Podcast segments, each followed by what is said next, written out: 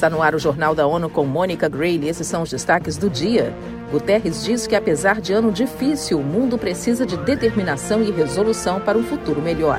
Europa e Estados Unidos devem sofrer mais danos com poluição do ar.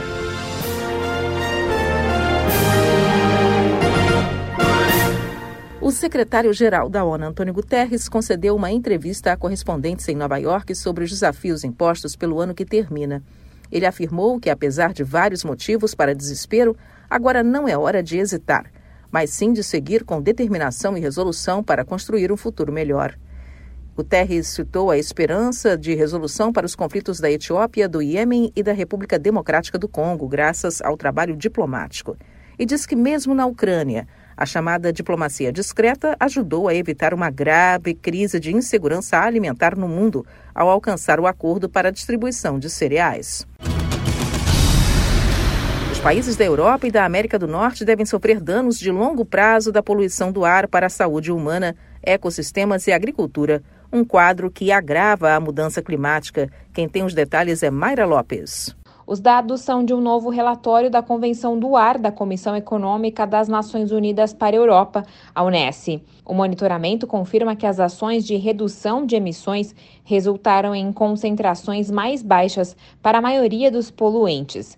Os ecossistemas aquáticos e terrestres sinalizaram alguma recuperação da acidificação desde a década de 90. No entanto, ainda existem riscos causados pela disposição de nitrogênio em mais de 50% dos ecossistemas da Europa. Da ONU News em Nova York, Mara Lopes. Em 2015, cerca de 23 milhões e 800 mil toneladas de trigo podem ter sido perdidas por conta da poluição o volume é maior que a produção anual da Ucrânia, de 21,8 milhões de toneladas.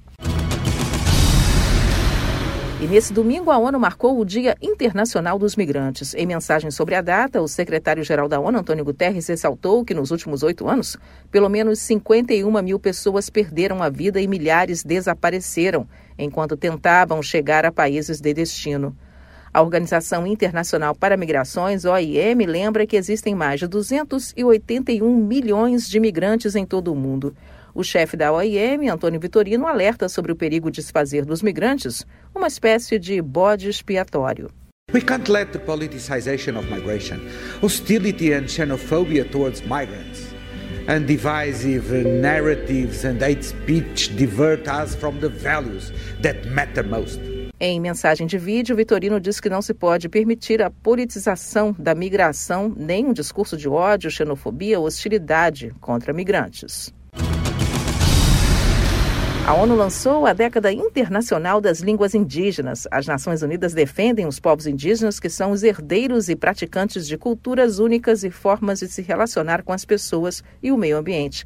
As informações com Ana Paula Loureiro. Durante o evento de alto nível da Assembleia Geral na semana passada, o presidente do órgão, Chaba Corose, afirmou que preservar essas línguas é importante para toda a humanidade. Para ele, a cada língua indígena que desaparece também se vão a cultura, a tradição e os saberes que ela carrega. Corose explicou que a proteção é importante porque os povos indígenas são os guardiões de quase 80% da biodiversidade remanescente. Para ele, se queremos proteger a natureza, devemos ouvir os povos nativos e dialogar na língua deles. Da ONU News em Nova York, Ana Paula Loureiro. Os participantes do lançamento do plano de ação também ouviram representantes de comunidades indígenas do Ártico e da África.